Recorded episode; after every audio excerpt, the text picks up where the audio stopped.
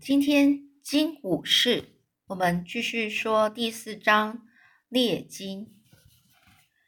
另外三艘小艇呢也被放了下来，每艘船上呢是有六名船员，大家都划得很用力。万次郎觉得他们就像在比赛，不过比赛的终点在哪里呢？万次郎背着背着小艇前进的方向划，没办法看到他们要往哪里前进。他趁机回头一看，也只看到汪洋一片。万次郎啊，他注意到小艇上有长长的像矛一样的武器，他暗自希望不是真的像武右卫门说的。目标是日本小男孩。这船长啊，是站在小艇的船尾，不停向大家替大家打气。万次郎真心喜欢小艇上的伙伴，也跟着埋头的全力的划。乔丽的位置是在万次郎的正后方，他对着万次郎咬牙切齿念着：“你这个麻烦鬼，鬼头鬼脑的肮脏中国佬！”吃我们的炖菜，吃喝我们的水，一无是处，无知异教徒！等一下看到荒岛，就把你扔到上头去。这时候，爱德华说：“旁边有另外一个爱德华，他就说：‘小丽，他就是打荒岛上来的啊。’这爱德华是比万次郎还要大一两岁，坐在万次郎的前方。荒岛是吓不着他的。再说你说的话，他一个字也听不懂。”这乔丽呢？他继续贴近万次郎，又在那边说：“是吧？你这个邪恶吃人族！”这船长呢，厉声的就很生气的就说着：“说乔丽，我不知道你在那里在嘟囔着什么，就是在说什么。这小伙子，这小伙子们，我们使劲的划吧，使劲到背脊整个都破裂，使劲到心肝还有肾脏都爆炸。不过要开开心心的划。”只要我们的船划第一，超越另外两艘，晚餐就是葡萄干布丁。这万次郎不知道中国佬是什么，也不知道异教徒和葡萄干布丁是的意思。不过这三个字摆在一起，他比较喜欢葡萄干布丁。这鱼叉鱼叉手呢就位，这船长呢就悄声悄声的很小声的就说：“鱼叉手就位。”万次郎听见乔丽离开位置，走到小艇的船头。为什么呢？万次郎非常疑惑。他快速的回头瞄一眼，眼前的景象让他一颗心都要跳出喉咙了。这四周的海水先是沸腾似的滚动，接着一阵起伏，从中呢窜出了一个黑色庞然大物，一颗巨大的头，像一座山山一样的从海里冒出。从上方逼近小艇，头上的巨眼死盯着万次郎。万次郎倒吸了口气，说：“是金鱼。”现在他明白了，一切都明白了。船上那几把像矛一样的长形武器，装了一捆捆绳索的木桶，还有船尾上的瞭望台，这下子全都得到解答了。只不过换个角度看，这些东西摆在一起，还是一点意义也没有啊。这乔丽呢，是手执着长长鱼叉，稳稳的是站在这小艇的船头。撇开乔丽的阴险不说，万次郎真的佩服他。看他准备好，把松针似的的鱼叉呢，是直向的庞然巨兽。这他们呢，就划着小艇，逼近着，逼近而非逃离，比恶龙还要危险的巨兽。这种无畏的勇气和胆量啊，是令人赞佩赞佩的。金鱼呢，吐出了潮湿的气息，喷向他们。船长就大喊着：“来，直插！”直直插就准备拿起叉子要直下去了。哦，就投下去叉子了。这鱼叉呢，被扔了出去，拖曳着绳索划过空中，发出哧哧的声音。有那么一刻，万次郎希望自己能够伸出手，把鱼叉拉回来。金鱼也美的惊人呐，是闪闪发亮的美丽生物。他们要夺去这么庞大的生物吗？这万次郎呢，把注意力拉回桨上，就在划，在划船啊。他听见的鱼叉呢，是吃惊的金鱼血肉的声音。接着又传来第二声，这船长大喊：“向后，所有的人使劲的朝反方向的划桨。金鱼呢，吃痛的猛击，鱼尾拍打着海面，发出雷鸣般的声响。这小艇呢，只要被金鱼打中了一记，就会碎成片片，全部的人都会葬身海底。万次郎希望他们能够划得远远的，避开金鱼。但是射中金背的这个鱼叉，连着这个绳索，而绳索连着这个小艇。突然间呢，这小艇呢向前倾斜，金鱼一头呢一头是栽入了栽入了海中，很急速的往前游。而他们这几个人啊，被拖在后面，速度快得像一阵狂风扫过。这有一名水手大喊着：“飞速前进！”这小艇在海面上奔飞驰着，跳过一个又一个的浪浪峰啊，浪峰就是很大的浪啊，伴随着砰砰砰的巨响。水手们有的呐喊，有的在祈祷，有的是使尽全身力气抓紧抓着小艇。自从搭船的渔渔搭乘的渔船呐，在暴风巨浪中被吞噬，万智郎是从没想过会体验到比那次更快速、更吓人的场景。现在小艇呢是被巨鲸呐这个很巨大的鲸鱼拖着飞驰着，他明白这是自己第一次体验到飞速。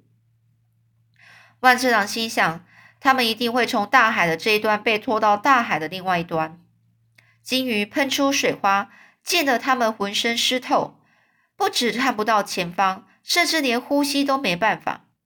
万次郎发现自己好久没有吸进空气了。他瞄了爱德华一眼，看见爱德华是弓着身子在颤抖着，爱德华的手是紧紧抓住的船舷，船船舷哦，这旁边哦，紧到整个关节看起来都泛白了。万次郎伸出手碰了碰爱德华，接着他发现小艇进水了，自己的靴子呢是已经浸泡在海水里。万次郎抓起漂在水水面上的木桶，开始舀水。这船长大喊：“做得好！这才叫有动脑袋，又有动脑筋思考。”万次郎根本没有思考，他在海上呢经历暴风雨的时候。七年多天是在小渔船上舀舀水，已经变成了本能了。绑在鱼叉上的这个绳索呢，试出的长度已经到了极限。试出啊，就是已经呢，已经拖出了好好长的绳索出去了。这绳索呢，绕在小艇船尾圆柱上的那一端，已经因为摩擦而开始冒烟了。这船长就大喊：“船尾圆柱灭火！”这万次郎呢，就赶快把水桶里的水泼向了这个冒烟的绳索。这船长就说：“小子，你是天生吃这行饭的，这行饭饭的哦，就是你是吃这一行的，你是做你是天生的适合做这一个工作的。”突然间呢，这金鱼冲出海面啊，水面激起一大片水花，金鱼拍打着大尾巴。小艇有两到三次呢，差点就被击中，击中沉没。而金鱼绕着圈子游，圈子越来越小，鱼尾拍击海面，最后猛然一站，鱼身呢是侧翻了过来。乔蒂抓准时机，再把长铁矛呢插进了金鱼的肺部。金鱼从空从这个喷气孔喷出了一条血柱后，就一动也不动了。接着是一阵沉寂。万次郎发现自己在颤抖着，上下排牙齿咯咯作响。他又湿又冷，从来没有这么害怕过。他觉得自己好疲惫、恶心、激动、兴奋的发晕啊！反胃，还有深深的哀伤，这些感受像是一波波浪潮向他袭击而来，袭击的让他觉得很想很呃作呕，作呕就是有点想吐哦。身为佛教徒，万次郎啊，明白杀生是不对的。当然，万次郎杀过的鱼不计其数。生长在这个滨海小渔村，村里啊，满是需要喂饱的人，吃鱼是很自然的事情。有的渔村呢，有时也会捕猎金鱼。不过，就算是一条小鱼，也应该由衷的感谢渔夫们。都知道，捕到鱼之后，要把这个鱼呢，到把它放到神社去。当成贡品，表达对神的谢意。而这个金鱼这种比大鱼大上好几倍的巨大生物，可是有着巨大的灵魂啊！万次郎觉得他们应该念一念经文，祈求赦免杀生的罪过，并感谢金鱼把生命送给他们。但是，一名水手呢，是整个直接跳上金背，直接在鲸鱼的头部切开一个洞，那一条绳索穿过去，什么仪式都没有。他们划了好几个小时，拖着金鱼返回大船。太阳西下，接着黑夜降临。万次郎开始开始思索新问题：他们要怎么去处理这条鱼呢？要用甲板上的大锅煮着一条一整条金鱼吗？船上这才几个人，金鱼肉绝对吃不完啊！如果要送去其他地方，也绝对赶不及鱼肉腐败的速度啊！也就是说，就算要送去其他的陆地上去，去给别人的话，也来不及呀，因为都还没到那个地，那到陆地，可能鱼鱼肉呢，就整个就已经腐臭了，腐败了。就在万次郎这个苦思索，就是苦苦思索的时候呢，这个乔蒂低声咕哝着，又在骂了：“小野人，邪恶异教徒，鬼头鬼脑的肮脏中国佬。”他配合划桨的节奏，一遍又一遍的说着。折腾一天，折腾了一天下来，这万次郎已经累坏了。他努力集中注意力，听讲诉说着：啪嗒哗啦啦，啪嗒咚啪啪。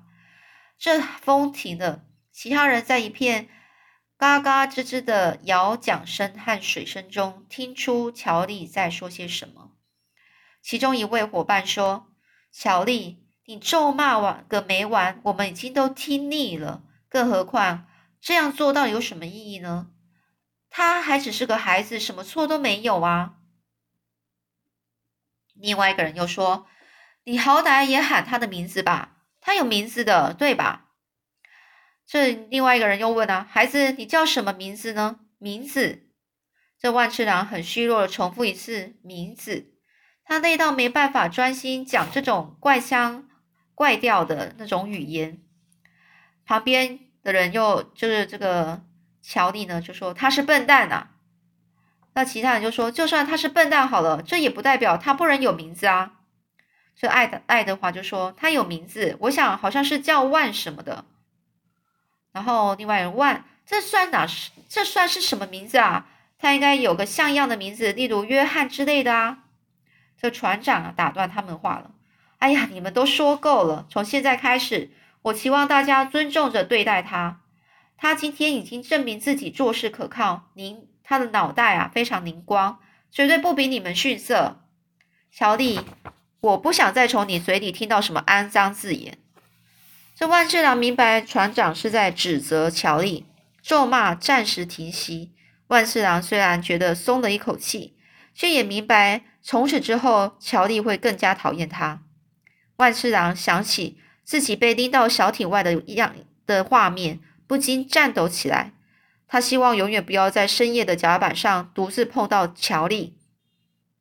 万次郎知道自己还瘦巴巴的，被扔进海里，连水花都溅不起。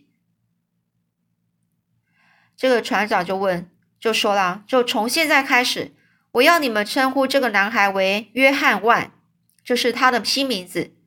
大家欢呼着说：“是。”那除了乔丽之外呢？万次郎感觉到乔丽在身后瞪着他。这个月亮升起呢，一道道淡淡的月光照射在金鱼背上。从这一刻起，万次郎变成了捕鲸人约翰万。好了，那我们今天先讲完这一章节。我们下次再继续说喽。